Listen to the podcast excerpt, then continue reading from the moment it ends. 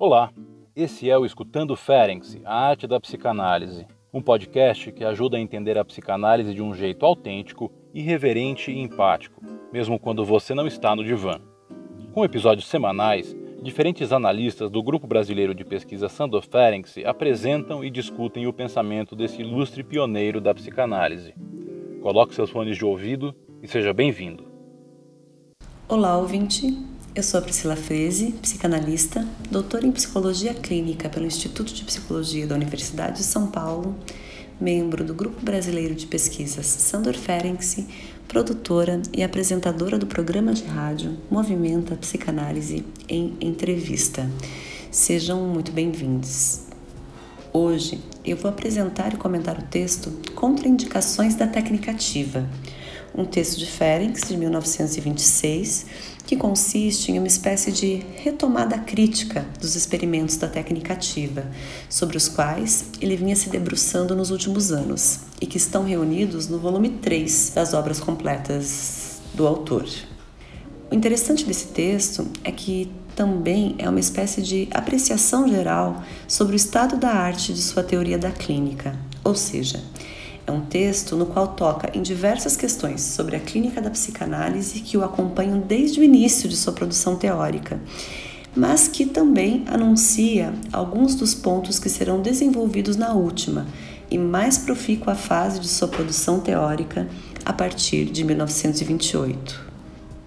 Ou seja, esse texto ganha em força se dialogado com outros textos clínicos de Ferenczi Apresentarei a seguir alguns dos cotejamentos possíveis, mas já fica aqui o convite para você, ouvinte, aproveitar os outros podcasts da série Escutando Ferenczi, pois um dos aspectos mais interessantes da obra desse autor é justamente o fato dele ser um autor inventivo, que não hesita em reexaminar a sua teoria a partir dos impasses e das questões da clínica. E é nesse contexto de experimentação sobre os caminhos possíveis da clínica psicanalítica que surgem os primeiros experimentos da chamada técnica ativa, um recurso técnico inventado para tentar colocar em movimento análises que estavam estagnadas, nas quais se percebia uma resistência aparentemente intransponível ou alguma dificuldade especial insuperável.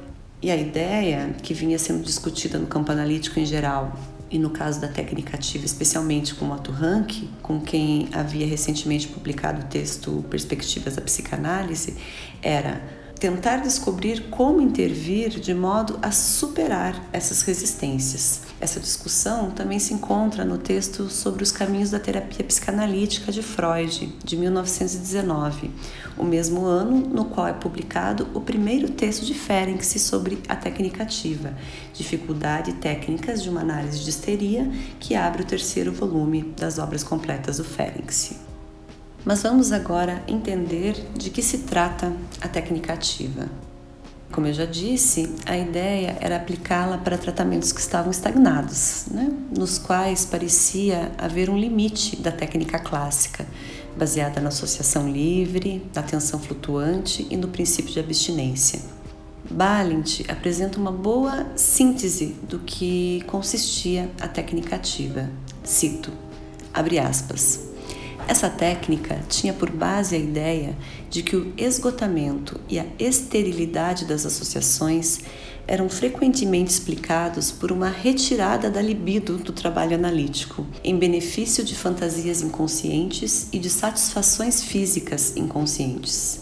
Naturalmente, esse deslocamento era o resultado e o indício de uma crise na relação transferencial. E o analista tinha então como tarefa descobrir para que terreno a libido se deslocara e mobilizá-la a fim de que ela novamente estivesse disponível para um trabalho fecundo. Segue Balint mais adiante. A intervenção ativa do analista poderia então assumir duas formas. O analista pode convidar o paciente a não mais se entregar a um hábito em questão, em outras palavras, a renunciar à satisfação indireta de seus desejos recalcados, ou, ao contrário, pode encorajar o paciente a desfrutá-la aberta e livremente. O analista espera assim por sua intervenção, provocar no paciente um considerável aumento de tensão, que por sua vez poderia acarretar em duas consequências. A irrupção na consciência de uma moção pulsional até então recalcada, transformando um sintoma fonte de desprazer numa satisfação acompanhada de prazer, o que leva a um reforço e a uma extensão da autoridade do ego do paciente e também a reativação das associações esgotadas ou estagnadas do paciente através da supressão das resistências. Fecha aspas. Ou seja, através da técnica ativa seria possível retomar o trabalho associativo que estaria então interrompido. Para ilustrar como isso acontece na clínica, eu trago aqui um exemplo clínico de um texto anterior do Ferenczi, do texto Fantasias Provocadas. Nesse texto, Ferenczi anuncia alguns dos problemas clínicos que demandariam do analista essas modificações na técnica clássica.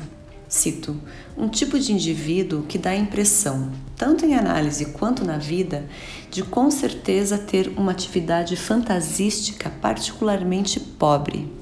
Aqueles indivíduos sobre os quais as experiências mais marcantes não parecem deixar nenhum vestígio. Esses sujeitos são levados a evocar situações que despertariam em todo ser humano afetos intensos de angústia vingança, excitação erótica, assim como as ações, os impulsos, as fantasias ou pelo menos os movimentos expressivos internos ou externos exigidos pela descarga desses afetos. Ora, eles não experimentam nem manifestam o menor sinal de tais reações. O exemplo clínico de incitação de transferência negativa trazido por Félix nesse texto é paradigmático. Trata-se de um caso no qual Ferenc percebia uma inibição na expressão dos sentimentos em função de ideais e de uma transferência de amizade e afeição em relação ao analista, que aparecia na forma de uma transferência positiva branda. Como recurso clínico, Ferenc fixa um prazo para o fim do tratamento, um dos expedientes mais conhecidos da técnica ativa, recurso utilizado por Freud na análise do homem dos lobos. Tal medida, no entanto, não gera o resultado esperado. Em vez da reação de cólera esperada, há um abrandamento ainda maior da transferência. Uma ausência de trabalho, tônus, falta de afetos e de fantasias de coloração afetiva. Diante da ausência da reação esperada, Ferenc vai além e incita o paciente a criar especificamente fantasias de transferência negativa. Desferem que se de início o paciente resiste, mas acaba atendendo ao pedido e revivendo seu, abre aspas, complexo de Édipo completo. Mas o que permitiria a Ferenc se autorizar a utilizar a estratégia ousada de incitação de transferência negativa? Além da ênfase no valor da repetição, a partir do qual se justifica que o analista incite a atividade no paciente como parte do trabalho que leva à rememoração, o saber excessivo do analista como fonte das dificuldades técnicas com a qual a psicanálise se deparava no início dos anos 20 é algo que Ferenc se sublinha. Segundo ele, uma posição dogmática tende a menosprezar o fator individual, a singularidade da experiência analítica, aquilo que se revela do passado e que se atualiza na transferência. Trata-se aqui, ao que parece, da elaboração de um argumento que aparecia já em seu texto de 1913, Fé, Incredulidade e Convicção no âmbito da psicologia médica, no qual enfatiza a necessidade de viver as coisas por si mesmo, como o que possibilita a emergência da convicção em uma análise. O excesso de explicações e o excesso intelectual pode acabar com o trabalho analítico propriamente dito. O fanatismo da interpretação, ou mais precisamente, o fanatismo da tradução, dificulta o trabalho. É possível então afirmar que os experimentos da técnica ativa demonstram uma tentativa do campo analítico de levar em conta a implicação do analista no manejo transferencial. De fato, o exemplo clínico de incitação de transferência negativa é caricatural, mas revela a espécie de problemas clínicos que estavam subjacentes à técnica ativa: o problema da submissão ao analista e da adesividade transferencial. Todos esses problemas clínicos estão contemplados em contraindicações da técnica ativa. Vamos ao texto, que começa com um tom irônico. Leio aqui o parágrafo de abertura. A chamada técnica ativa, da qual expus o essencial no Congresso de Haia da nossa associação e ilustrei com exemplos em trabalhos posteriores, e aqui o Ferenc se refere ao texto Prolongamentos da Técnica Ativa em Psicanálise e ao texto Fantasias Provocadas. Esses trabalhos receberam dos meus colegas uma acolhida, ora bastante crítica, ora um pouco amistosa demais. Alguns críticos se julgaram na obrigação de proteger a psicanálise das minhas inovações afirmando que, na medida em que eram aceitáveis, nada traziam de novo e, na medida em que ultrapassavam os limites dos conhecimentos bem estabelecidos, eram perigosas e, por conseguinte, deviam ser rejeitadas. Como vem, diferem-se, os argumentos são os mesmos que pretendiam justificar um incêndio na biblioteca de Alexandria. Fim do primeiro parágrafo do texto. É interessante aqui a referência a esse conhecido argumento, né, que justificaria o fim da Biblioteca de Alexandria. Se os livros da biblioteca falam o mesmo que o Alcorão, então não precisariam existir. Mas se trazem algo diferente, então precisariam ser destruídos. Essa ironia de abertura demonstra que o autor tem um modo peculiar de dialogar com a teoria freudiana. Sua obra dialoga com Freud de ponta a ponta, mas eu arriscaria dizer que Ferenc se faz uso da teoria de Freud de uma maneira elástica, buscando aberturas e brechas para articulações que dialoguem com a experiência da clínica, em primeiro lugar. Em outras palavras, como trabalhei em minha tese de doutorado, se tomamos a ideia de que a teoria da clínica de Freud e Ferenczi são como mapeamentos do que se passa na relação transferencial, se propusermos uma cartografia da teoria da clínica e fizermos uma sobreposição dos mapas freudiano e ferenciano, veremos que há pontos de contato nos aspectos cruciais mas a cartografia ferenciana é outra. Ele se dedica a tentar mapear o que se passa na dimensão estética da clínica e também das relações de poder que perpassam a relação transferencial. Propõe assim um esboço de mapeamento cujos traçados se firmam e vêm sido percorridos em grande parte das discussões contemporâneas da psicanálise. Ferenczi tem assim, na obra de Freud, importantes pontos de contato e de partida, mas também profícuos pontos de tensionamento e diferença. Mas, enfim, nesse texto, Ferenczi não está assim tão preocupado com a crítica. Para ele, as críticas à técnica ativa foram menos desagradáveis que um excessivo louvor. Alguns analistas, segundo ele, viram na possibilidade da atividade uma esperança de encurtamento das análises, como se fosse possível cortar caminho. E analistas que acabaram vendo na atividade, abro aspas, uma espécie de liberdade psicanalítica que se tratava para eles de nada menos do que suprimir a necessidade de seguir o rude caminho da teoria psicanalítica como se uma corajosa espadeira ativa pudesse cortar de um só golpe todos os nós terapêuticos mais emaranhados. Quem dera, mas não é assim que funciona a clínica. Como uma resposta a esse tipo de entusiasmo, digamos assim, narcísico, Ferenc sublinha que a atividade refere-se a favorecer a atividade do paciente, não do analista, e que muitas vezes ela pode estar apenas em nome de um exercício de autoridade e mesmo do sadismo do psicanalista, mesmo que justificado em última instância pelo bem do paciente. Mais para frente em sua obra, especialmente em seu diário clínico, ele falará da passividade, que também pode estar a serviço do masoquismo do analista, ainda que seja em nome do bem do paciente. Mas me parece que a principal crítica à técnica ativa refere-se ao expediente de fixação de um prazo para o fim do tratamento, o caminho traumático do aviso prévio, que foi proposto por Rank, também experimentado por Ferenc e adotado por Freud, no caso do Homem dos Lobos, e há inúmeros exemplos dessa natureza dos experimentos clínicos dessa época. Ferenc, então, se dispõe a compartilhar as decepções que sofreu, casos nos quais ele se enganou, casos em que provocou o paciente e o resultado não foi o esperado. Quando chegado o fim do tratamento, o paciente não trabalhou o que seria desejado. Em outras palavras, nesses casos, a atividade não foi efetiva para a superação das resistências. Dois anos depois, depois de um intervalo em sua produção teórica, no texto O Problema do Fim da Análise, a aceleração do final de um processo analítico estará fora de cogitação. Uma análise deve morrer de esgotamento. O paciente desliga-se da análise lenta, mas seguramente. Enquanto o paciente quiser vir, assegura Ferenc, terá ainda um lugar na análise.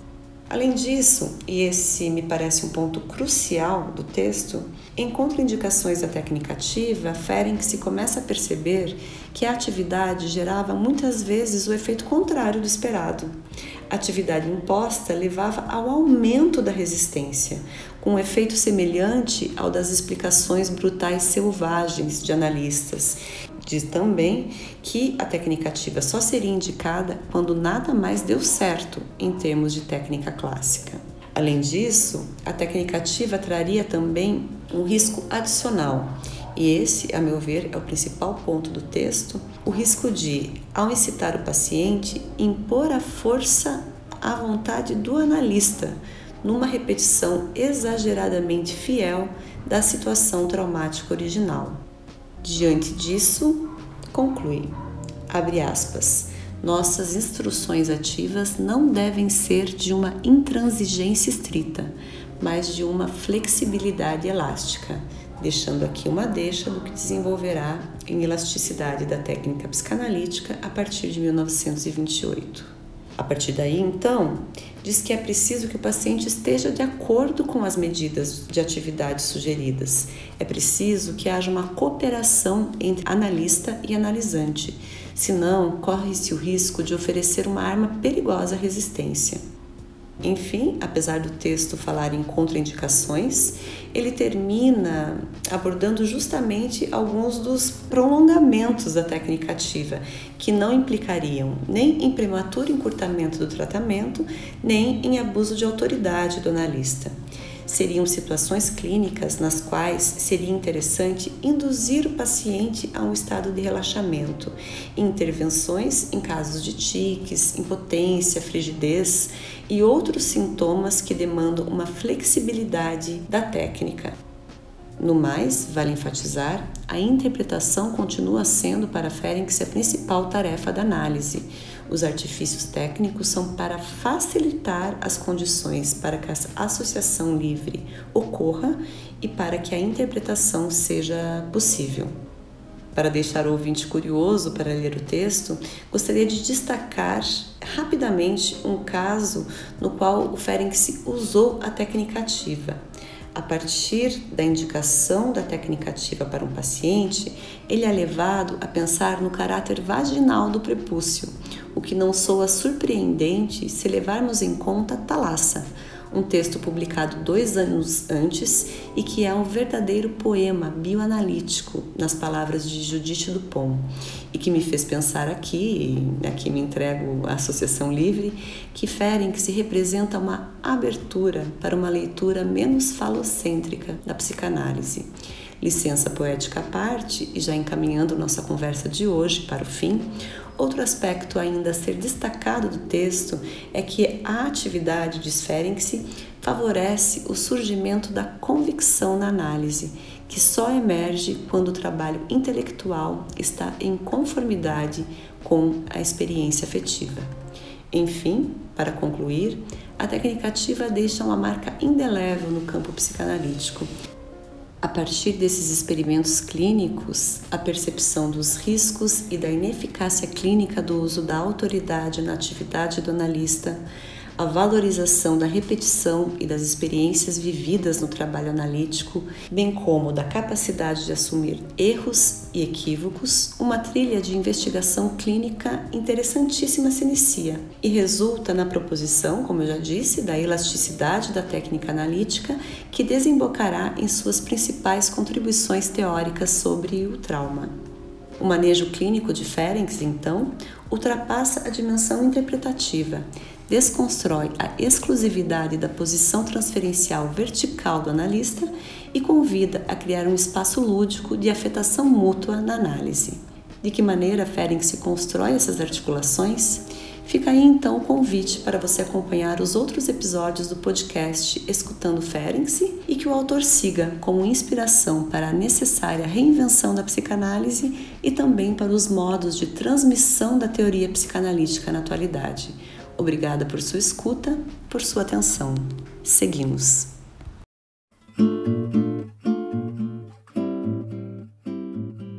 Esse foi o Escutando Ferenczi, a arte da psicanálise um podcast organizado pelo Grupo Brasileiro de Pesquisa Sandor Ferenczi. Os episódios do Escutando Ferenczi são publicados toda sexta-feira. E para quem quiser saber mais sobre o nosso grupo e atividades, estamos também no YouTube e no Instagram. Até a próxima semana!